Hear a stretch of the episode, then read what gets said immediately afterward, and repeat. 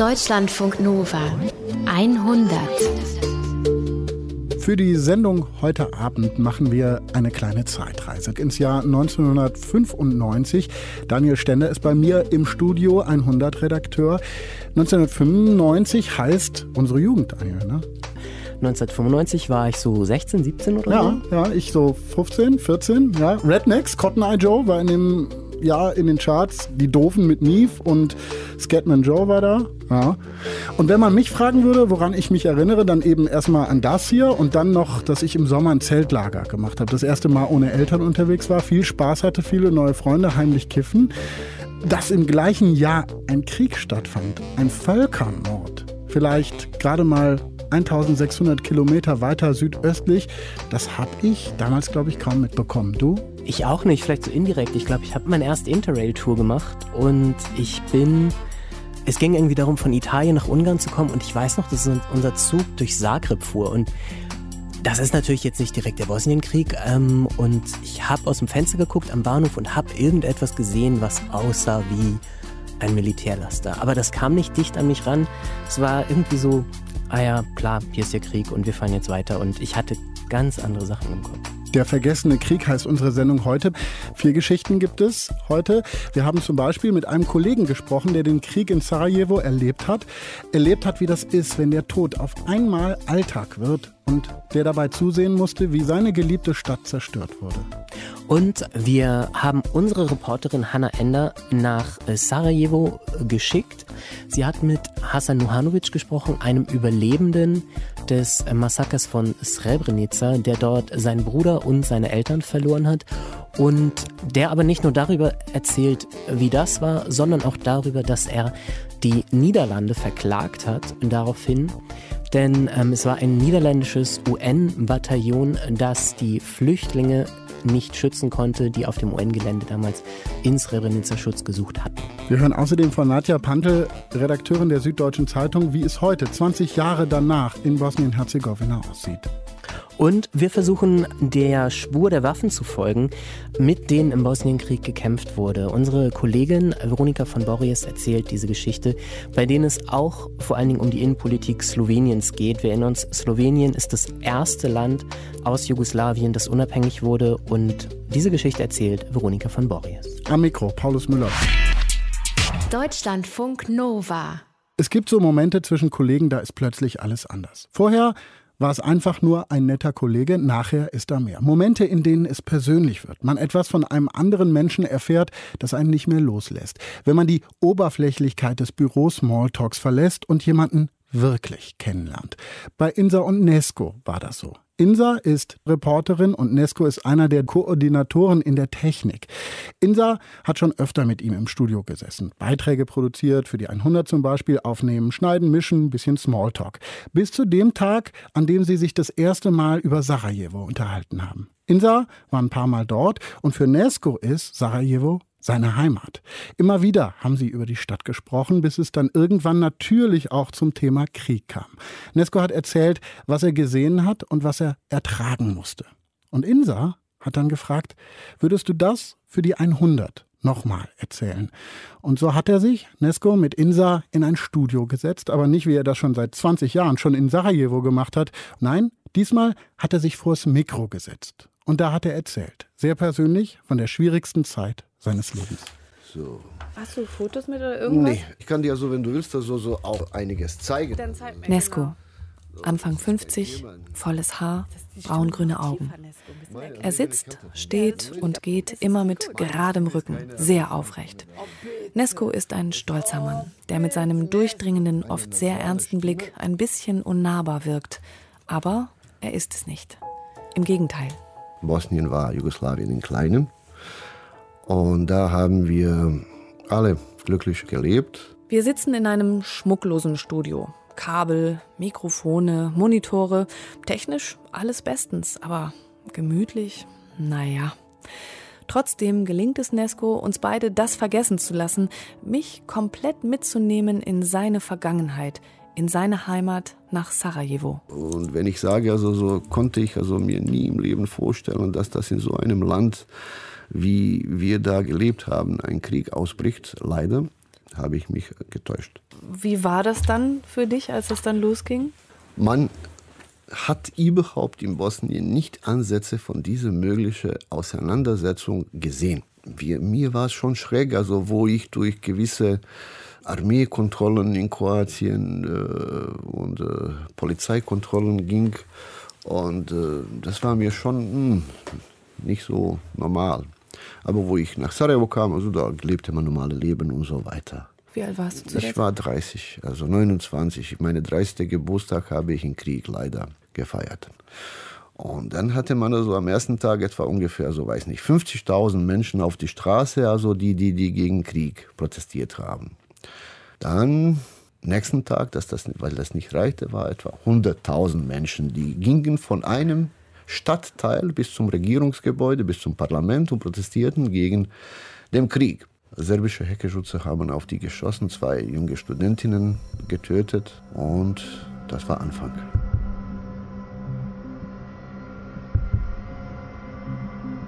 Wir haben rund um die Uhr Antikriegsprogramm gesendet. Wir haben rund um die Uhr in allen Teilen Ex-Jugoslawien Menschen gefunden, die willig waren, was zu sagen, was mitzuwirken, also gegen den Krieg zu tun. Das hat leider nicht viel bewirkt, weil die anderen Deppen haben andere Machtwaffen und die haben dann einfach einen blutigen Krieg angefangen. Und plötzlich war meine Heimatstadt gekesselt. Gekesselt heißt, David von Bergen auf die Menschen geschossen, fallen aus erste Granaten. Dann haben wir entschieden, also um zu vermeiden, dass unsere Kollegen, Techniker, Kameramänner und so weiter auf dem Weg zum Regierungsgebäude, zum Präsidium getötet werden. Wir bauen ein Studio im Präsidium. Im ersten Stück habe ich zehn Tage in diesem Studio gearbeitet, ununterbrochen. Wir haben da quasi also gewohnt. Und ich habe gebeten, meine Eltern unser Haus zu verlassen, weil ich habe einen Tipp von einem Schulkamerad bekommen, dass das möglicherweise nicht mehr so friedlich also mit Nachbarn geht. Ich, ich bin ihm sehr dankbar. Tag danach äh, haben die, die meine Stadtviertel erobert. Plötzlich war ich und meine ganze Familie obdachlos alles, was ich hatte, also das ist das, was ich also zehn Tage vorher gepackt habe. Und äh, dann fängt ein neuer Abschnitt in meinem Leben. Ich bin kein großartiger Patriot in dem Sinne. Meine Schwester war 18 Jahre alt, meine Eltern also nah am 60, meine Großmutter über 80. Ich bleibe da, solange ich nicht ein Soldat sein muss. Und das habe ich geregelt gekriegt an meinem Sender dass mich keiner mobilisiert. Weil ich muss mich auch also gewisserweise mit meinen 30 Jahren, also Zukunft meine Eltern auch kümmern. Also dass die genug zu essen haben, dass die irgendwie Dach über Kopf bekommen. Dann habe ich über äh, eine Abteilung in äh, Innenministerium einen Tipp bekommen und dann habe ich also da in der Wohnung meine Eltern untergebracht. Da fangen also die brutale drei Jahre meines Lebens in Krieg. Das ist ein Zustand, den ich keinem wünsche. Keinem schlimmsten Feind wünsche ich, dass der irgendwie, egal wie, in einem Krieg lebt, dass der Flüchtling wird und dass der alles das in seiner Familie miterlebt.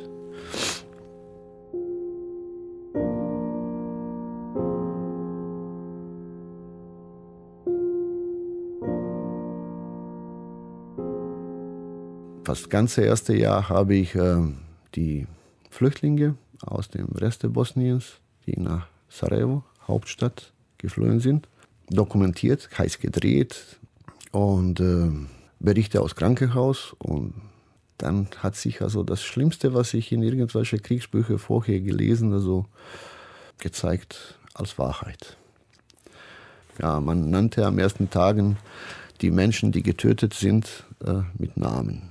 Nach einer Woche ungefähr hat sie diese zur Anzahl von getöteten Menschen, also die an bestimmten Stadtteilen also getötet sind, also so auf 50, 60, 120. Und dann fängt dann diese Anzahl an getöteten Menschen Statistik zu sein. Statistik über tote Menschen, das ist schlimm. Und dann fängt Winter. Und in dieser ersten Winter, also so war es schrecklich. Also das war ein schrecklicher Winter, weil das also viel Schnee war, eiskalt. Und es kam in diese belagerte Stadt nichts. Keine humanitäre Hilfe, keine Hilfskonvoje, keine UNHCR, also UNICEF und jede Menge äh, Krankenhäuser sind die befüllt mit verwundeten Menschen. Und irgendwann hat angefangen schon was über UNHCR zu kommen und äh, Menschen bekamen was zu essen. Aber wenn ich das also zähle, also pro Kopf bekommen sie eine halbe Liter für einen Monat, halbe Liter Öl, bekommen sie also halbe Kilo Bohnen, halbe Kilo Reis und das war's. Pro Monat? Für Monat. Später kam also noch eine Konserve pro Kopf mit irgendwelchem Fleisch. Das war's.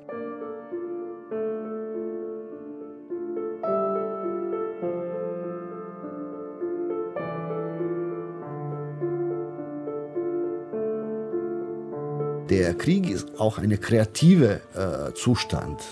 Äh, normaler Mensch wird nicht also so krank, sondern wird kreativ. Kreativ, wie überlebe ich? Und da entdeckt man also plötzlich also, dass man alles strecken kann. Wir haben im, ja, also ich erinnere mich ungern, also so im Jahr 93 ungefähr sechs Monate ohne Strom, ohne Wasser gehabt. Von Winter bis Sommer. Man hatte angefangen, Brunnen zu graben. Man hat angefangen, irgendwie zu entdecken, wo gibt es, also wenn alles geschlossen ist, noch irgendwo tropft irgendwas. Und dann standen die Menschen Schlange, also da werden die auch also teilweise auch getötet, also so. Und äh, dann steht man eine Stunde, zwei Stunden da, also und dann packt seine vier, fünf Kanister je fünf Liter und schleppt das auf 20. Etage. Ich hatte äh, immer Sport gemacht und war ziemlich fit. 75 Kilo.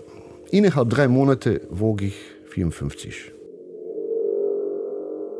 Menschen lebten in Hoffnung, dass das vorbei wird. Dass das Welt nicht zusehen kann und dass das UN irgendwas tut. Aber im Krieg passiert das nicht. Die gegnerischen Seiten kennen nur ein Mittel und das ist Macht der Waffen. Wie lebt man dann miteinander? Wie arbeitet man dann miteinander? Wie ist das? Wie versucht ein ganz normales Leben zu leben, trotz ganze dieser also nicht lösbare Situation, lebten wir freundlich miteinander. Tod schwebt ganze Zeit also über jeden Kopf von uns. Und ich habe damit abgehakt nach ungefähr drei Monaten. In den ersten drei Monaten ging ich jeden Tag zum irgendwelchen Begräbnis irgendwann also so hatte ich nicht immer Infos, also weil was tut man, wenn aus seinem Freundenkreis oder Familie also so an einem der gleichen Tag an zwei, das sind keine Friedhöfe mehr, das ist, das sind die Grabstätten zwischen die Häuser und ich kann nicht an drei Orten gleichzeitig sein. Ich muss mir entschieden, also zu einem zu gehen. Und schlimmste Ereignisse, wo das also eine meiner liebsten Cousins also getötet ist, also also wo mein Vater sagte, also es war an diesem Tag also schreckliches hm, Feuer von Bergen auf dem Stadt, sagte, wie gehen getrennte Wege, falls einem was passiert, also dass der andere für Familie bleibt.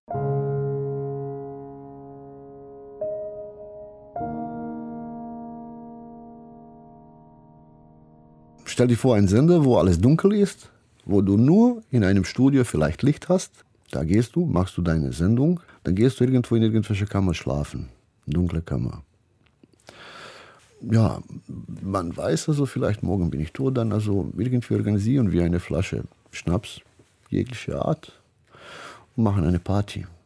Heute ist keiner von uns getötet und wir machen eine Party.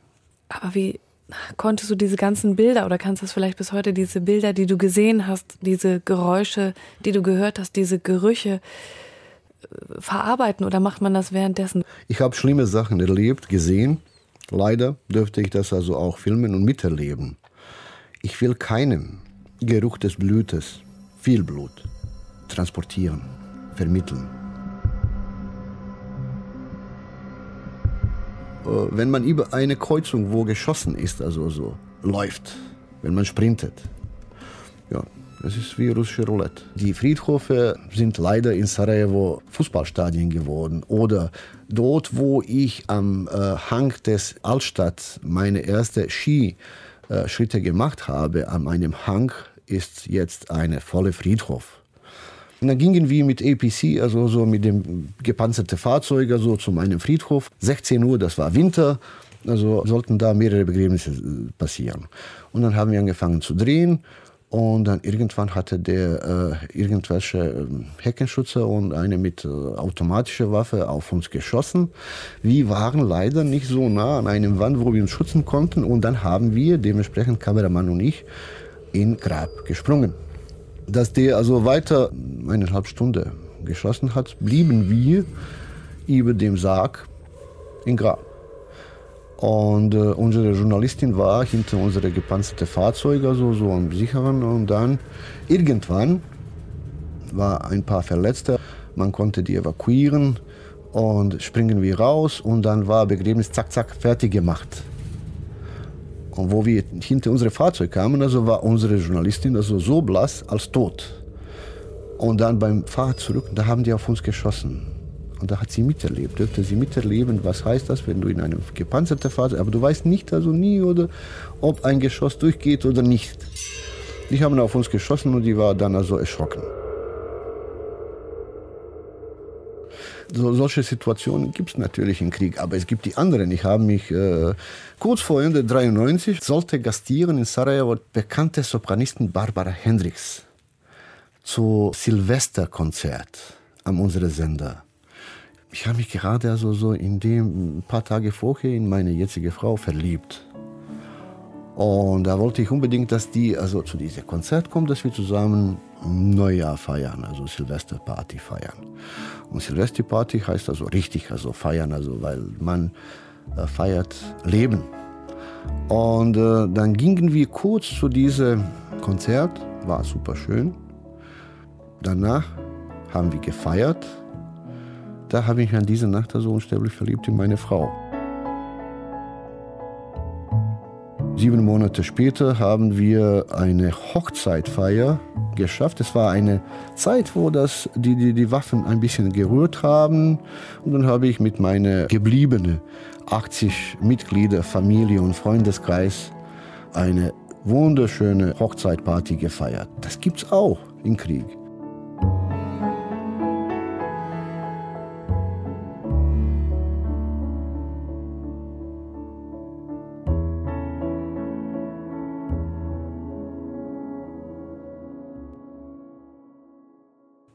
Für mich war das Knackpunkt, warum ich nicht aus dem Krieg geflogen bin, weil meine Eltern waren obdachlos und in diese Alter, wo man, ja, ich wollte nicht, dass mal jemand meinen Vater mobilisiert und dass der dann Kanonenfutter wird. Ich wollte auch nicht, dass das jemand so also sagt, plötzlich meine Schwester auch, du bist also, du kannst auch also Waffe tragen oder du kannst also an erster Linie. Nein.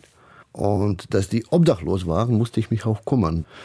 Ich konnte von Anfang an sicher sein, dass ich nicht Soldat sein muss. Heißt, ich muss niemanden töten.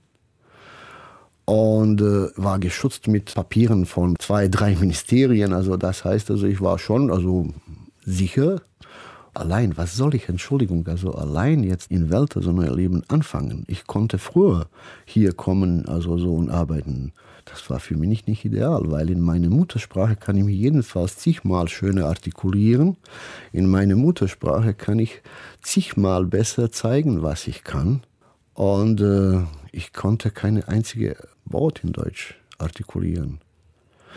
Aber wo meine große Liebe plötzlich mit mir war, dann kam bei mir die Wendepunkt. Also ich habe einen Film mit einem Prager Regisseur zu Ende gebracht und hat angefangen wieder ein bisschen, also so richtige Krieg mit vielen Töten. Und dann habe ich also mich entschlossen, also ich nehme mir Auszeit mit meiner Frau, gehen wir nach Prag, machen Schnitt und äh, Mischung und so weiter und äh, überlegen uns für drei Monate, was tun wir, kommen wir zurück.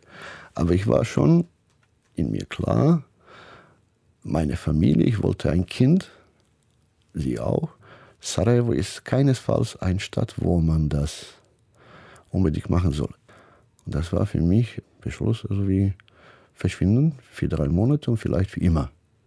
Mir war das auch klar, nicht ganz, aber 1987 habe ich ein Interview mit Josif Brodsky, nachdem der Nobelpreis für Literatur bekommen hat, er in einem Satz sagte, derjenige, der aus seiner Heimat geht und eine neue Heimat findet, hatte nicht zwei Heimaten, der hat keine.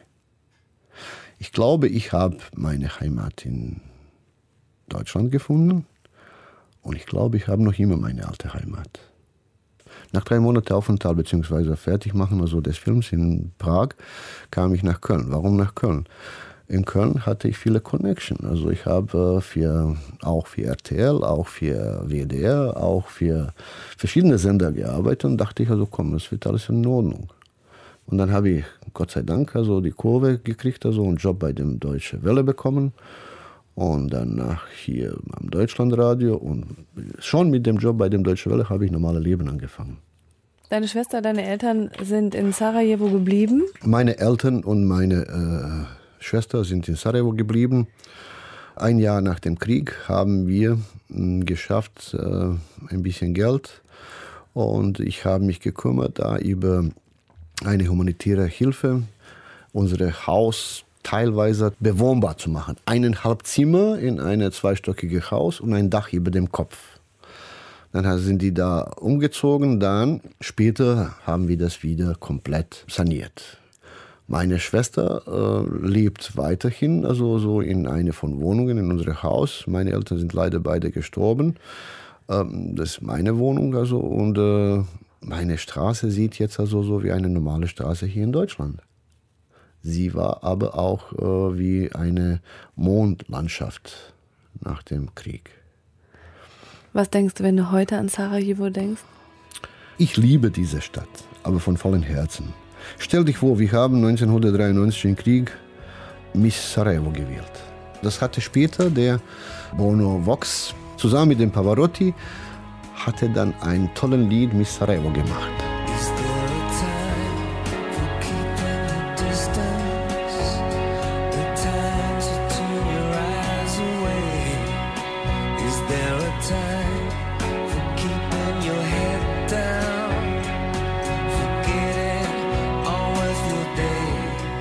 Anfang des Krieges kam ein junger Mann mit Namen Bill Carter nach Sarajevo mit Idee, irgendwas Antikrieg zu machen. Nach ein paar Wochen geht ihm Geld aus und dann geht raus, also so, und dann nach einem Monat wieder kehrt er zurück mit geiler Idee.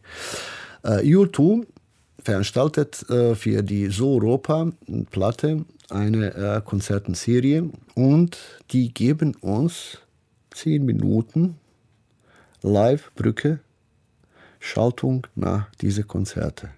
Erste war in Bologna und dann in Bologna nach dem äh, schönsten Lied an dieser Platte machte Bono Vox Umleitung und dann würden wir aus unserem Sender geschaltet aus einem Flur zwei junge Männer mit Bill Carter und sprechen das, was denen als junge Generation am Herzen liegt.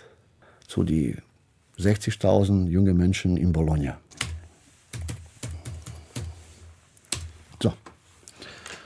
About 12 kilometers from here, there's about 10 to 15,000 people, refugees, that are being attacked by artillery and they have nowhere to go. And so, jetzt springe ich auf den Punkt, wo die Jungs zum Auditorium in Bologna sprechen. So, zweiter junge Mann, das war unser erster Schalter. Seine Frau ist geflogen nach Bologna. Ja? Und dann, die hat uns versprochen, andere Sachen zu sagen, aber aus seinem Herzen ging nur das. I have a small message for my wife. Uh, mia cara Mirica, amore mio, io ti amo. My darling Mirica, I love you and I miss you.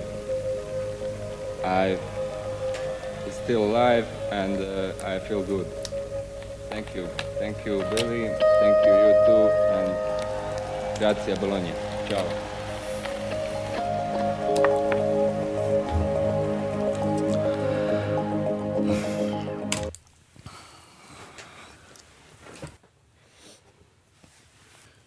Sorry. Es laufen so viele sehr lebendige Bilder. So. Man denkt, man hat das verarbeitet. Aber ich kann mich erinnern an diesem Projekt, äh, wo wir das zweite und dritte Mal gemacht haben. Äh, das wird was bewegen und hat was bewegt. Für die normalen Menschen ist Sarajevo weit, weit weg. Aber du weißt, dass das, das eineinhalb äh, Flickstunde von hier ist. Und die Menschen denken, wenn die in Frieden leben, das kann mir nie passieren. Und das passiert leider. Immer wieder. Was haben wir gelernt aus Geschichte? Ich glaube nur, also wir haben gelernt, dass wir nichts gelernt haben. Es gab, Gott sei Dank, also viele Unterstützer, die was Großartiges für diese Stadt gemacht haben. Aber das sind die Tropfen, also so die Politiker, also diejenigen, die entscheiden, wie lang und wann wird das gestoppt.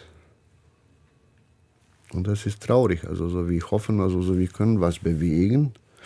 Wir tun das, als ob wir das können und wir können das nicht. Irgendwann wird das wieder diese glückliche Stadt. Äh, da ist wieder eine kreative Potenzial. Ich muss das loben. Also da, die haben 1995, die, Idee war für 94 im Krieg eine Filmfestival, der lebt noch immer. Seit 21 Jahren ist eine wichtige Festival in Festivallandschaft geworden.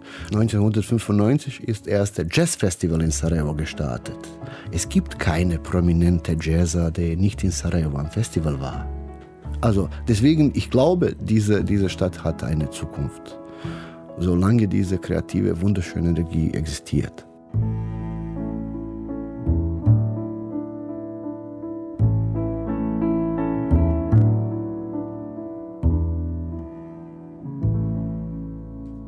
Nesko hat erzählt, wie für ihn der Krieg in Sarajevo war. Deutschlandfunk Nova. Wir wollen jetzt mal auf die Situation heute in Bosnien-Herzegowina schauen. Machen wir mit Nadja Pantel. Sie ist Redakteurin bei der Süddeutschen Zeitung. Hallo Nadja. Hallo. Wir haben gerade schon von Nesko gehört, der beschrieben hat, dass Sarajevo vor dem Krieg eine bunte Stadt war, in der verschiedene Ethnien friedlich miteinander gelebt haben. Und er hat gesagt, er hofft, dass seine Stadt irgendwann mal wieder so eine bunte, kreative und friedliche Stadt werden könnte. Wie hast du die Stadt erlebt? Glaubst du, das kann passieren? Also für einen Außenstehenden wirkt sie auch immer noch äh, wie eine bunte, schöne und friedliche Stadt, auch jetzt. Ich glaube, was zerstört wurde, sind oft Sachen, die Menschen stärker spüren, die die Stadt vorher kannten. Aber für mich, ähm, die ich allein altersbedingt die Stadt jetzt nur nach dem Krieg kennenlernen konnte, ist es eine wirklich äh, einfach schöne Stadt mit diesen Hügeln drumherum. Das hat er ja wahrscheinlich auch beschrieben. Und alle trinken den ganzen Tag Kaffee und sind draußen unterwegs und sind sehr entspannt und freundlich. Also man fühlt sich da sehr einfach wohl. Aber es ist trotzdem auch auf so eine, allein wetterbedingt, auf so eine melancholische Art berührend. Da hängen so die Wolken ganz oft sehr tief über der Stadt. Und ähm, wenn die Wolken dann da nicht hängen, dann sieht man halt, dass die ganzen Hügel voller Gräber sind. Also das sind die Gräber aus dem Krieg, die sich da hochziehen die sehr präsent sind und auch ähm, an den Häusern sind die äh, Einschusslöcher der Granaten noch auf den Straßen. Das heißt, wenn man genau schaut, dann nimmt man das schon wahr. Und was ich äh, so erstaunlich fand, es gibt für Touristen so eine, wird ganz oft so eine Stadtkarte verkauft von Sarajevo. Und da sind die zwei Top-Events sozusagen der letzten äh, Jahrzehnte drauf. Und das ist zum einen die Olympischen Spiele von 1984 und dann die Belagerung. Die sind so zusammen auf einer Karte eingezeichnet. Das irgendwie, irgendwie merkwürdig. Ja, es ist natürlich dann auch so ein bisschen so ein trauriges Gefühl, dass man denkt, okay, also seit 84 ist dann nur eine größere Sache passiert und äh, die würde man wahrscheinlich auch lieber vergessen. Und danach dann der Krieg eben, genau. Ja. Ähm, und dieser Krieg hat aber ja ganz viel zerstört. Ne? Äh, es haben da vorher Ethnien friedlich zusammengelebt, die ganz unterschiedlich waren oder sich damals vielleicht gar nicht als unterschiedlich äh, wahrgenommen haben. Ähm, das ist doch aber jetzt anders, oder? Naja, was anders ist, ist, dass diese Durchmischung eben zerstört wurde, was ja erklärtes Ziel der Aggressoren in diesem Krieg war. Ja, die, also das ist ja ein, ein schrecklicher Begriff, ethnische Säuberung, und der ist noch schrecklicher, als er sich anhört und bedeutet eben, ähm, dass dieses Zusammenleben planmäßig zerstört wurde. Und Dadurch ist ähm, Sarajevo jetzt eine geteilte Stadt, ja, die es vorher nicht war. Was ist denn, wenn man den, auf den Straßen den Menschen begegnet und mit denen spricht? Was unterscheidet, wenn du mit ihnen sprichst, muslimische Bosnier, Kroaten und serbische Bosnier voneinander? Was sagen die, was sie unterscheidet? Also es ist ja auch immer so ein bisschen eine, eine anmaßende Frage, ja, dieses äh, was unterscheidet Menschen voneinander? Natürlich sieht man da nichts. Und äh, ich mit meinem geringen Wortschatz äh, kann auch keinen Unterschied hören, ob jetzt jemand äh, Serbisch oder Bosnisch spricht. Und auch von meinen Freunden, die haben natürlich mir auch eher beschrieben, dass da eigentlich gar kein Unterschied liegt zwischen diesen Sprachen. Und diese Unterscheidung in die Ethnien ähm, ist eben durch den Krieg erst so wichtig geworden. Also eigentlich würde ich behaupten, ist es so, wie wenn man fragt, was unterscheidet den Hessen von den Schwaben, ja? Also nicht so viel. Und äh, jetzt rufen bestimmt ganz viele Hessen und Schwaben an. Aber äh, ich sag mal nicht so viel. Und diese konstruierten Identitäten, die bauen dann ja darauf auf, dass man sagt, ein Bosnier ist ein Bosniake, also ein muslimischer Bosnier, dann gibt es katholische Kroaten und die Serben, die sind serbisch-orthodox. Aber jeder von uns weiß ja, wenn irgendjemand in der Familie religiös ist, das äh, kann sich ja unterschiedlich stark äußern. Ja, also man ist ja nicht immer gleich als Katholik dann auch wahnsinnig gläubig und äh, genauso ist es da auch, dass es viele Menschen gibt, die in diese klaren Muster überhaupt nicht reinpassen. Was aber natürlich trotzdem stimmt, ist, dass der Blick auf den Krieg eben unterschiedlich ist, dass man äh, ganz unterschiedliche Leute als Helden oder Verbrecher wahrnimmt und dass dadurch auch an die jüngere Generation ähm, tatsächlich ein viel stärkeres Bild von, bist du jetzt Bosniake oder bist du Serbe weitergegeben wurde. Eben durch das, was ich vorher beschrieben habe, dass sie nicht mehr so selbstverständlich zusammenleben.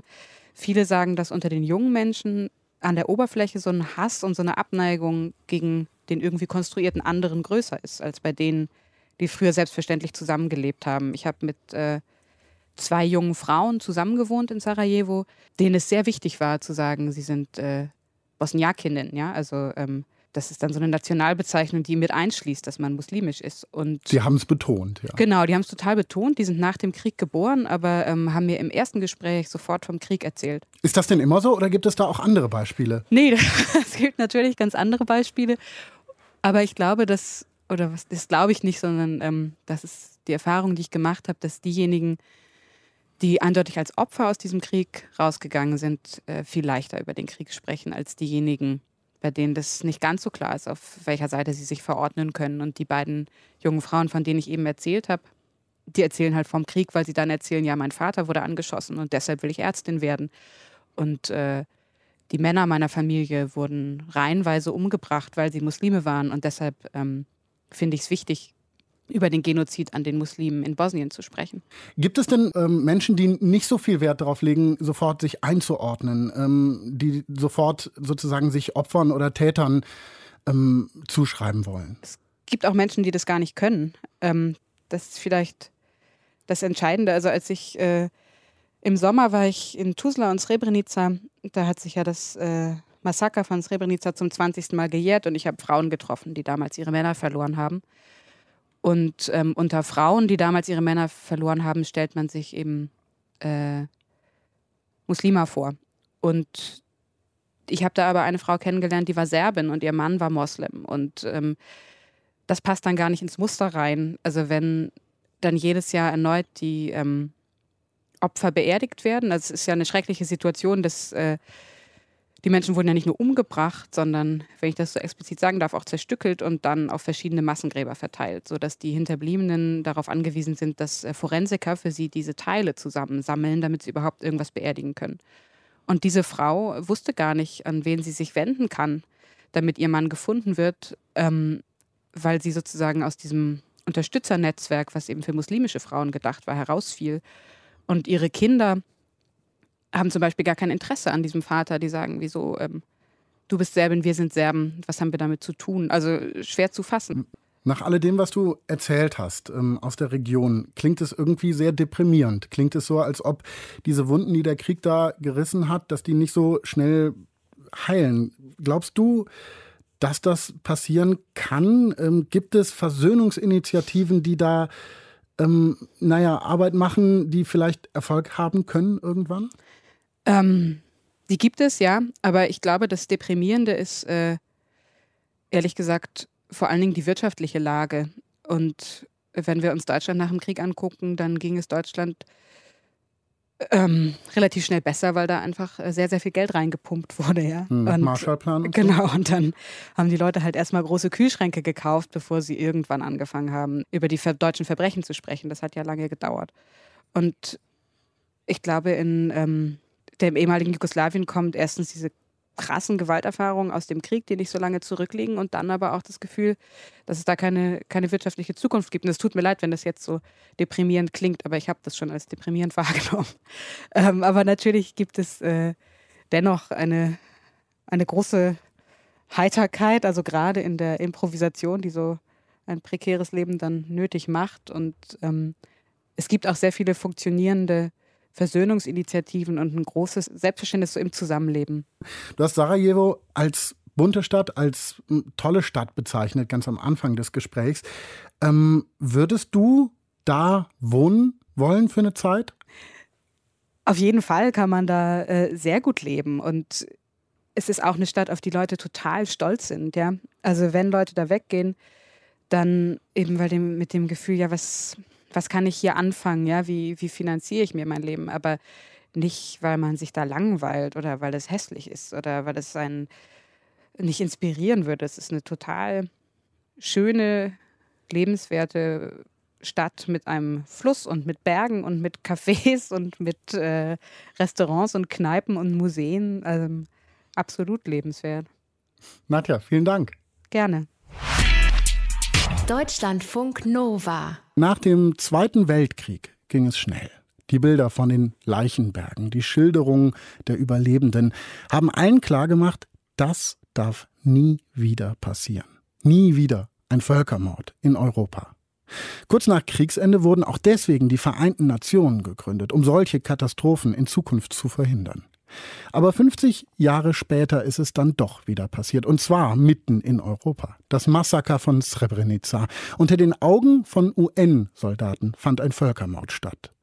Hassan hat ihn überlebt, als einziger aus seiner Familie. Er sah sie gehen an diesem Tag im Juli 1995 und wusste, er würde sie nie wiedersehen. 100-Reporterin Hanna Ender ist nach Bosnien-Herzegowina geflogen, um Hassan zu treffen. Im Sommer 2010 bekommt Hassan Nuhanovic einen Anruf.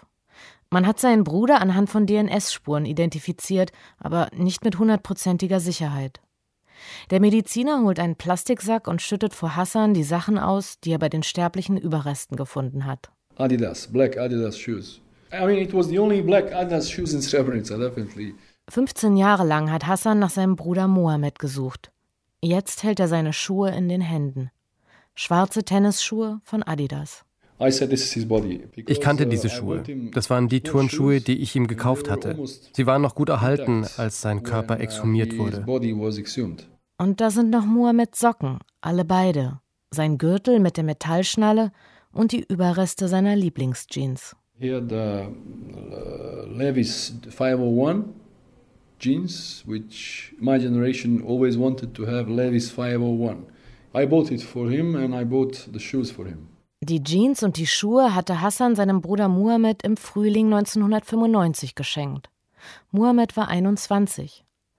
Er trug diese Turnschuhe nur zwei Monate.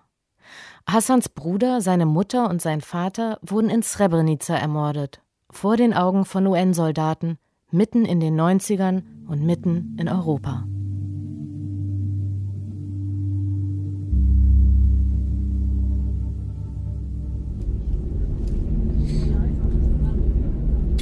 20 Jahre später fliege ich nach Sarajevo.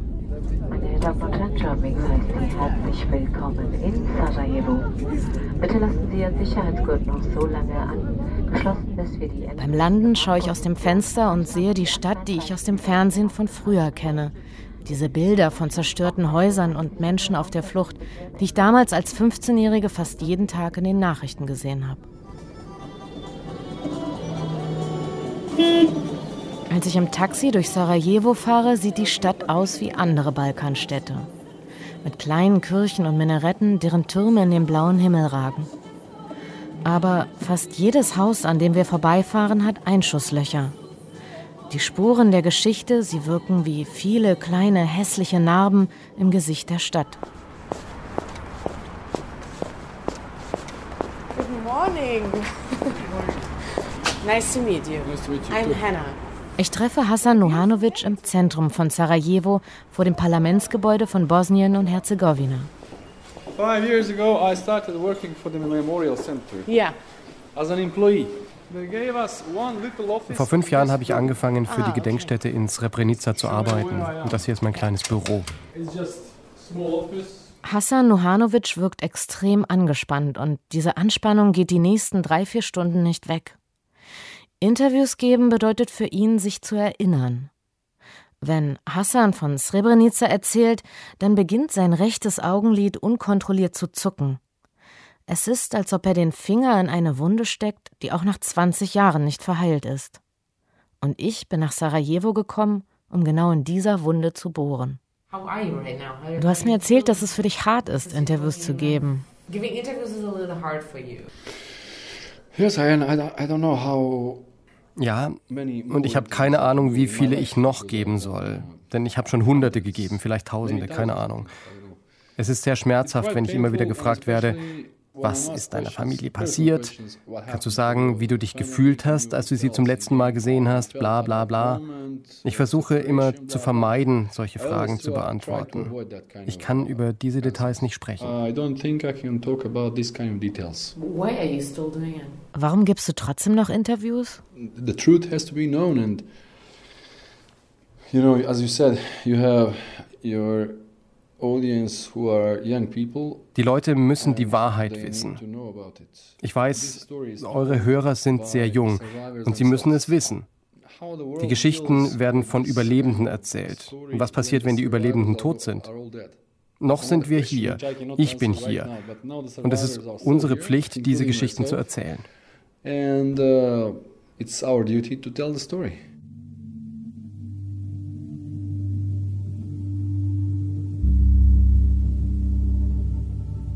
Als im Frühjahr 1992 der Bosnienkrieg ausbricht, ist Hassan 24 Jahre alt und studiert in Sarajevo. Kurz bevor bosnisch-serbische Einheiten die Stadt umzingeln, flieht er mit seiner Familie nach Srebrenica. Als wir in Srebrenica ankamen, war das das Ende unserer Flucht. Wir konnten nicht weiter. Wir saßen fest. Die ostbosnische Kleinstadt Srebrenica war früher mal ein idyllischer Kurort. Als Hassan und seine Familie hierher kommen, wird es zur Hölle. Im Sommer 1992 wird auch Srebrenica von serbischen Soldaten umzingelt. Die Belagerung dauert drei Jahre. Während draußen immer wieder Scharfschützen aus den umliegenden Bergen auf die Einwohner und Flüchtlinge schießen, bleibt Hassan in der Bibliothek von Srebrenica. Zwischen den hohen Bücherregalen ist es kühl, es ist still, eine ganz andere Welt als das Chaos und der Tod da draußen. Hier lernt Hassan Englisch. Wenn der Krieg vorbei ist, irgendwann, dann will er ganz weit weg. Wir haben das erste Kriegsjahr überlebt und das war die schlimmste Zeit meines Lebens. Später kamen dann die UN-Soldaten und ich bekam einen Job und wir hatten endlich wieder was zu essen. Und die Kämpfe, die Schüsse und die Bomben, das alles hörte auf. Denn jetzt stand die Stadt unter dem Schutz der Vereinten Nationen. They stopped because it was declared a UN safe area. Im Mai 1993 wird Srebrenica offiziell UN-Schutzzone. Weil Hassan mittlerweile gut Englisch spricht, bekommt er einen Job als Dolmetscher im Hauptquartier der niederländischen UN-Soldaten. Hassan und seine Familie wähnen sich jetzt, wo 400 UN-Soldaten in der Stadt sind, in Sicherheit. Aber im Juli 1995 marschiert General Ratko Mladic mit seiner bosnisch-serbischen Armee in die Schutzzone ein. Die Blauhelm-Soldaten leisten kaum Widerstand. Währenddessen sind Hassan und seine Familie nach Potocari geflüchtet, einem Industriegebiet im Norden von Srebrenica. Dort auf dem Stützpunkt der niederländischen Blauhelm-Soldaten suchen sie Schutz. Zehntausende drängen auf das Gelände, die Zustände sind katastrophal. Es gibt nicht genug zu essen und zu trinken, es ist heiß und es stinkt entsetzlich. Aber Hauptsache in Sicherheit. Es war der einzige sichere Ort der Region. Ich meine, es ist ein UN-Stützpunkt. Die Vereinten Nationen, ich meine, das ist ja kein Witz. Wo sollte man sicher sein, wenn nicht auf einem UN-Gelände? Genau das haben sich Hassan, seine Familie und die 20.000 Flüchtlinge damals auch gedacht. Aber das niederländische UN-Bataillon, kurz Dutchbat, gewährt ihnen genau 48 Stunden Aufenthaltsrecht im UN-Stützpunkt. Danach heißt es, ihr müsst gehen. Ich war bei meinen Eltern. Und auf einmal kamen drei UN-Soldaten, schauten meine Familie und mich an und sagten mir, Hassan, sag deiner Familie, sie müssen das Gelände jetzt verlassen. Im selben Moment, in dem Hassan seinen Eltern diesen Satz übersetzt, weiß er, dass dieser Befehl für seine Familie das Todesurteil ist. Die Serben haben am Ausgang gewartet und die UN, also die Niederländer, haben diese Leute einfach rausgeschmissen. Und sie haben den Menschen nicht einmal gesagt, was sie draußen erwartet. Ratko Mladic, der Armeechef der bosnischen Serben, hatte am Abend zuvor mit UN-Kommandeur Thomas Karremans einen Deal ausgehandelt. Wenn ihr uns die Flüchtlinge übergebt, lassen wir euch in Ruhe. Wir versprechen, wir werden ihnen nichts tun. Sie wussten, dass sie getötet werden. Jeder wusste das. Es war das vierte Kriegsjahr und bis zu diesem Zeitpunkt wurden bereits 100.000 Menschen umgebracht. Und es gab schon Massengräber. Srebrenica war nicht das erste Massaker in diesem Krieg. Hassan selbst darf auf dem Gelände bleiben, weil er UN-Mitarbeiter ist. Er warnt seine Vorgesetzten, redet auf sie ein, doch die UN-Kommandeure wimmeln ihn ab. Ich habe zwei Tage auf sie eingeredet und habe versucht, wenigstens meinen Bruder zu retten. Wenn ihr schon nicht meine Familie hier behalten könnt, darf dann nicht wenigstens mein Bruder bleiben. Sie haben gesagt, er steht nicht auf der Liste. Sie hatten eine Liste da mit Leuten, die bleiben durften. Und ich habe dann gefragt, könnt ihr ihn nicht wenigstens in eurem Geländewagen mitnehmen? Sie haben geantwortet, nein, wir haben schon zu viel Gepäck. And they said we have too much luggage.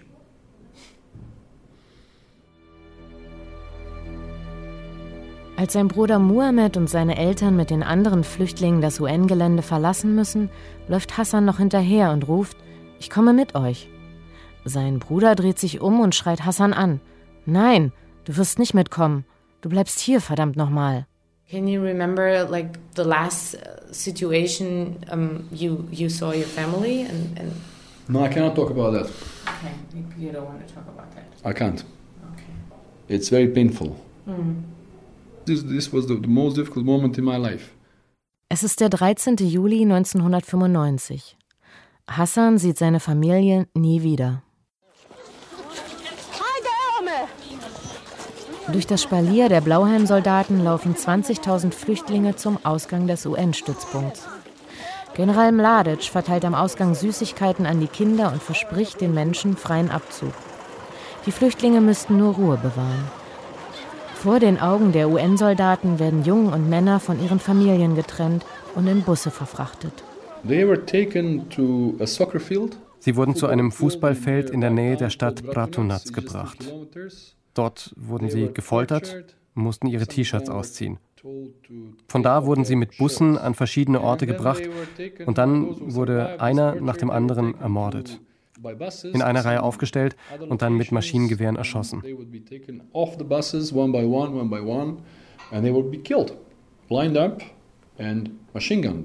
Zwischen dem 13. und 17. Juli 1995 werden schätzungsweise 8000 muslimische Jungen und Männer in der Region nördlich von Srebrenica ermordet.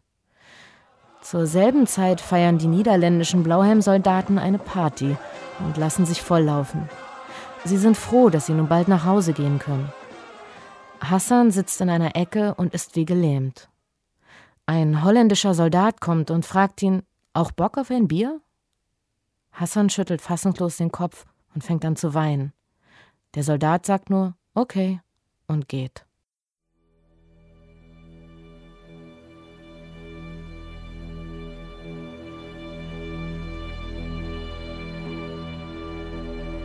Seit dem Tag, als Hassan seine Familie das letzte Mal gesehen hat, ist er getrieben von dem Gedanken, die sterblichen Überreste zu finden. Er will wissen, wie sie gestorben sind und vor allem wo. Die meisten Leichen wurden in Massengräbern rund um Srebrenica verscharrt. Ich war mehrmals in Srebrenica. Ich habe fünf oder zehn Jahre nur damit verbracht, zu recherchieren. Verstehst du mich? Ich konnte einfach nicht aufhören. Du musst es wissen. Du musst wissen, was mit deiner Familie passiert ist. Bis heute konnten über 6000 Opfer des Massakers von Srebrenica identifiziert werden. Immer noch werden in Bosnien fast jeden Monat neue Massengräber entdeckt. 2006, elf Jahre nach seiner Ermordung, wird Hassans Vater gefunden. 2009 bekommt Hassan einen Anruf wegen seiner Mutter. Ihre Überreste wurden in einem Bach entdeckt in der Nähe vom Dorf Jarovle.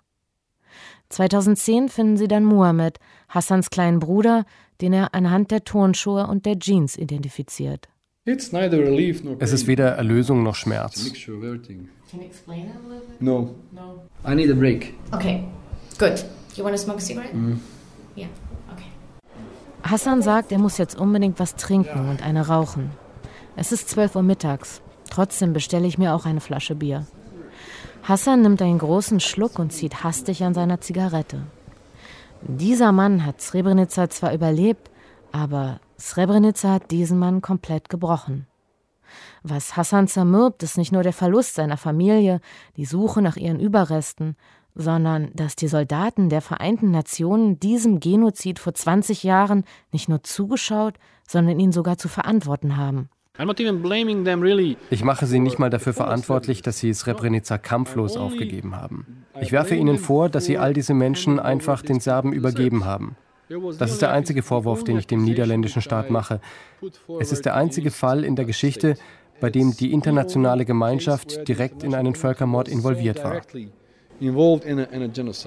15 Jahre nach dem Massaker von Srebrenica im Juli 2010 verklagt Hassan Nuhanovic die Niederlande wegen Völkermord und Kriegsverbrechen.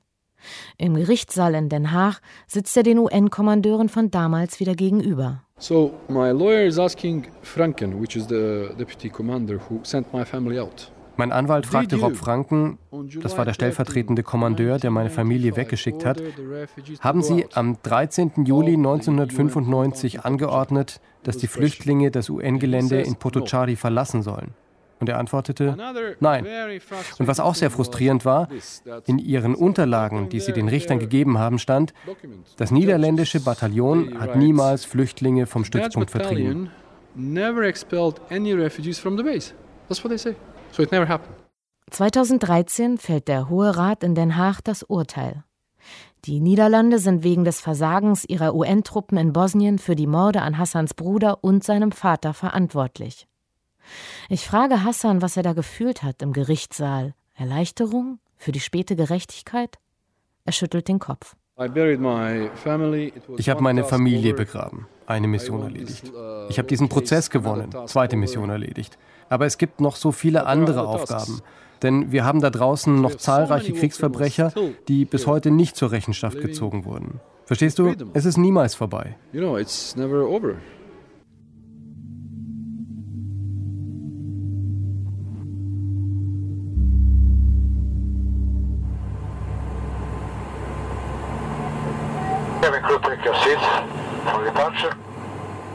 Als mein Flugzeug startet, schaue ich wieder auf Sarajevo, das trotz der vielen Einschusslöcher und Narben in den Fassaden eigentlich ganz hübsch aussieht.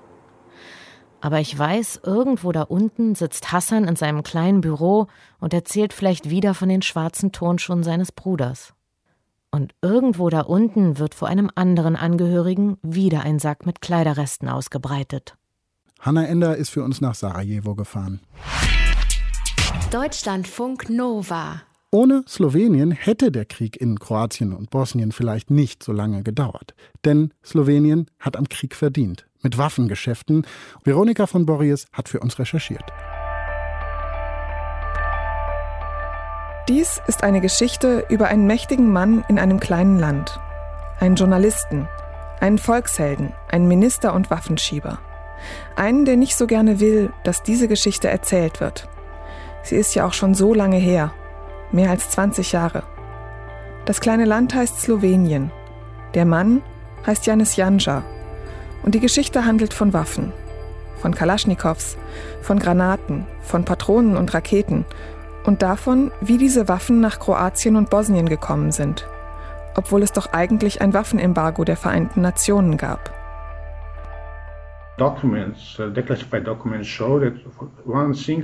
Zum Beispiel haben Dokumente gezeigt, dass ein Laster voller Munition Kaliber 762 für Kalaschnikows etwa eine Million Schuss und dass der für etwa eine Million deutsche Mark verkauft werden konnte.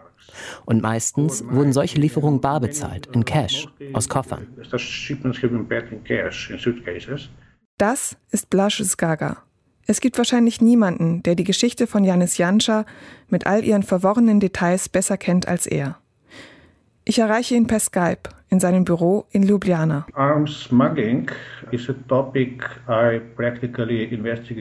Waffenschmuggel ist ein Thema, zu dem ich schon immer recherchiert habe. Ich habe 1995 damit angefangen, aber aus heutiger Perspektive waren das alles nur kleine Skandale. Blasch ist Journalist. Auch er lebt in Slowenien. Vor vier Jahren hat er mit einem Kollegen die kleinen Skandale zu einem großen zusammengesetzt. Heraus kamen drei dicke Bücher. 2008 Uh, Der Auslöser war, dass wir 2008 ungefähr 6000 offizielle Dokumente aus dem slowenischen Innenministerium und aus dem slowenischen Verteidigungsministerium zugespielt bekamen. Einer, dem Blasch und seine Kollegen bei ihren Recherchen immer wieder begegnen, ist Janis Janja. Seine Geschichte beginnt Ende der 80er. Slowenien gehört noch zu Jugoslawien genau wie Serbien, Kroatien, Montenegro und Bosnien und Herzegowina. Aber die ersten Risse im Vielvölkerstaat sind schon zu sehen. Es gibt einen Witz aus dieser Zeit. Warum sollten wir eine Minderheit in eurem Staat sein, wenn ihr eine Minderheit in unserem Staat sein könntet? Janis Janja gehört damals zum Establishment und ist gleichzeitig dagegen. Er ist Funktionär in der Jugendorganisation der Kommunistischen Partei. Er schreibt für Mladina, das Jugendmagazin wird in ganz Jugoslawien gelesen, weil es sich traut, kritische Artikel zu veröffentlichen. Janis Janja ist damals ein junger Mann, 30 Jahre alt, sportlich, gut aussehend und charismatisch. But then uh, a major scandal which skyrocketed him to the Slovene uh, political landscape. Ein riesiger Skandal katapultierte ihn in die slowenische Politik. 1988 veröffentlichte Mladina geheime Dokumente aus der jugoslawischen Volksarmee. Darin ging es darum, wie die Armee in Slowenien einen Notstand ausrufen und so einen Staatsstreich durchführen wollte.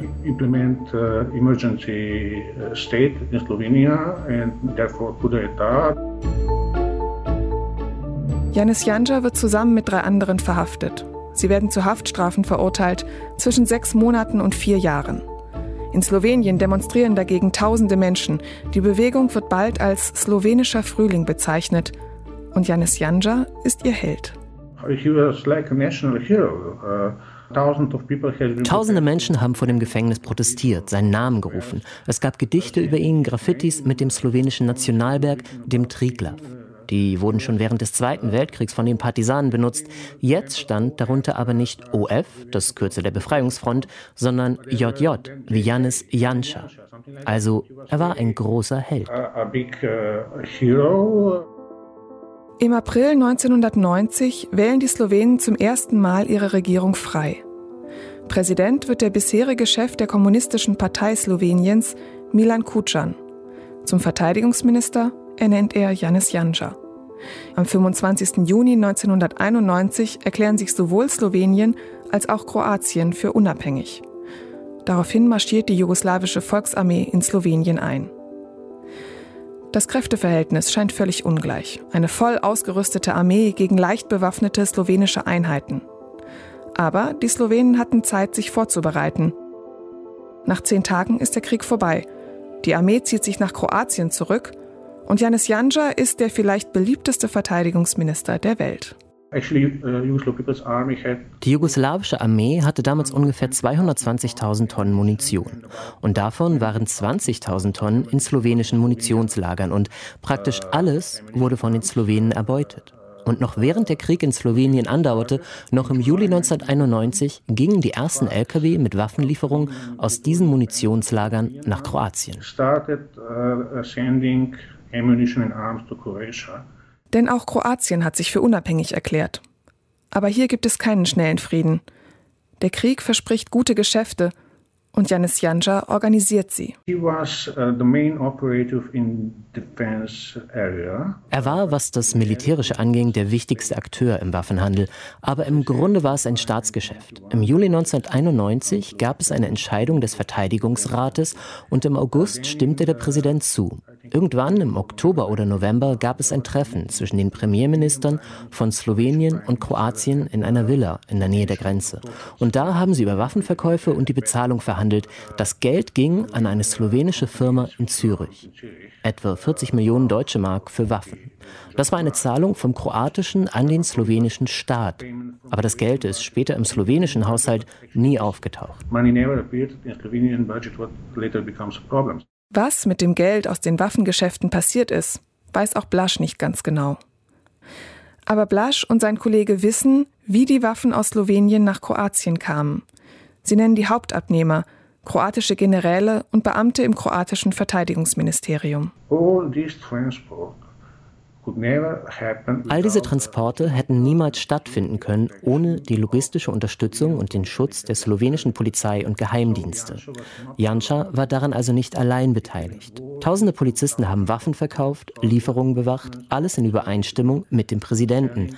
Aber Abhörprotokolle, die uns zugespielt wurden, zeigen, dass Janis Janša derjenige war, der die Preise für die Waffen festlegte. Und der Handel erlaubte ihm auch, seine eigenen Verkaufskanäle einzurichten. Das wurde wurde alles Cash bezahlt. Uh,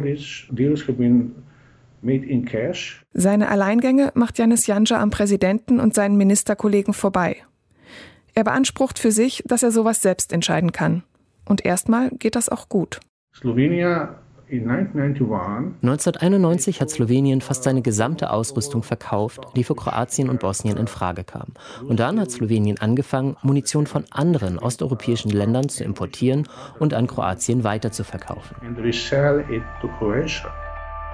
Das alles passiert, während die UNO schon längst ein Waffenembargo über die Kriegsgebiete in Bosnien und Kroatien verhängt hat. Das Embargo verbietet allen UNO-Mitgliedern, also auch Slowenien, den Import von Waffen und Ausrüstung, die zum Waffenbau benutzt werden kann, in das Gebiet des ehemaligen Jugoslawiens. Aber es führt nur dazu, dass die Preise für Waffen auf dem Schwarzmarkt steigen. Mit dem Zusammenbruch des Warschauer Paktes gibt es plötzlich riesige Waffenlager, die niemand mehr braucht, und genug Verkäufer, die ganz schnell kapiert haben, wie das läuft mit Angebot und Nachfrage. Nach der Wiedervereinigung soll es 700.000 Tonnen Waffen in Ostdeutschland gegeben haben.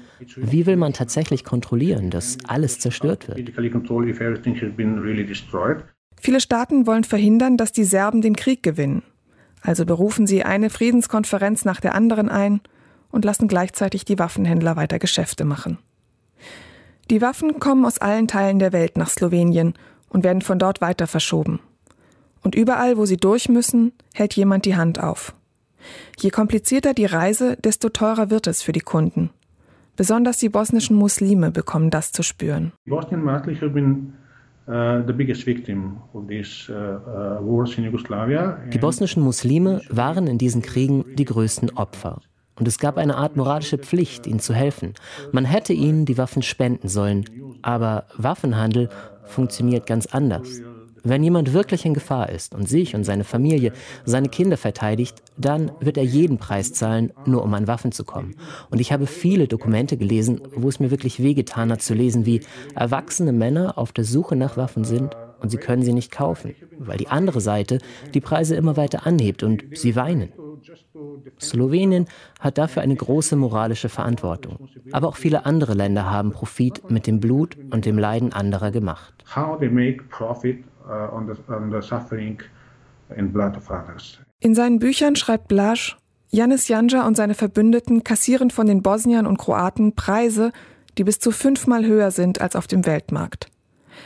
Kein Wunder also, dass bald außer dem Verteidigungsminister auch andere ganz groß einsteigen. Zum Beispiel der slowenische Innenminister Igor Bauča. Janja und Bauča machen sich bald gegenseitig Konkurrenz und treiben so füreinander die Preise in die Höhe. Auch mit dem Präsidenten hat Janja Stress. Beide streiten sich darüber, wer eigentlich der oberste Kommandeur der slowenischen Armee ist. Janis Janja, der Verteidigungsminister, oder Milan Kucan, der Präsident.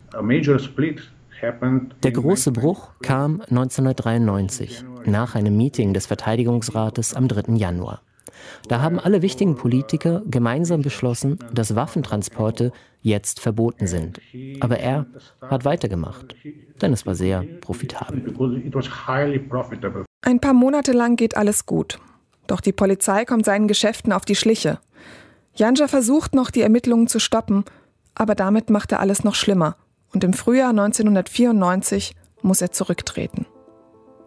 Und dann? Und dann passiert genau genommen nichts. Janis Janja fällt wie eine Katze auf die Füße. Ein Verfahren gegen ihn gibt es nicht. Zehn Jahre später ist er Premierminister und Slowenien Mitglied in der EU. Für seine Geschäfte während der Balkankriege ist Janis Janja nie belangt worden.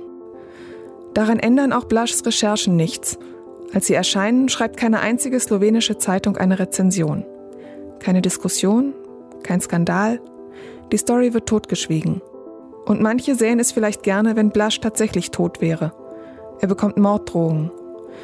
Denn noch immer sitzen in der slowenischen Politik viele, die damals dabei waren und die vor allem eines nicht wollen, dass die Geschichte von dem mächtigen Mann in dem kleinen Land irgendwo erzählt wird. Waffen für Bosnien. Veronika von Borries über die Waffengeschäfte des ehemaligen Ministerpräsidenten. Danke an Insa Backe, die mit Nesko über den Krieg in Sarajevo gesprochen hat. Danke an Nadja Pantel, die uns erzählt hat, wie es um die Stadt heute steht. Und danke an Hanna Ender, die mit einem Überlebenden des Massakers von Srebrenica gesprochen hat. Danke an Veronika von Borries, die über die Waffengeschäfte Sloweniens recherchiert hat. Danke auch an Norman Wollmacher in der Technik und Petra Bäumer online. Vielen Dank an Daniel Stender, Redakteur der Sendung. Ich bin Paulus Müller und das war 100. Deutschlandfunk Nova. Wenn man jetzt zum Beispiel eine Kalaschnikow nimmt, die kannst du 30 Jahre eingraben, wieder ausgraben und die schießt.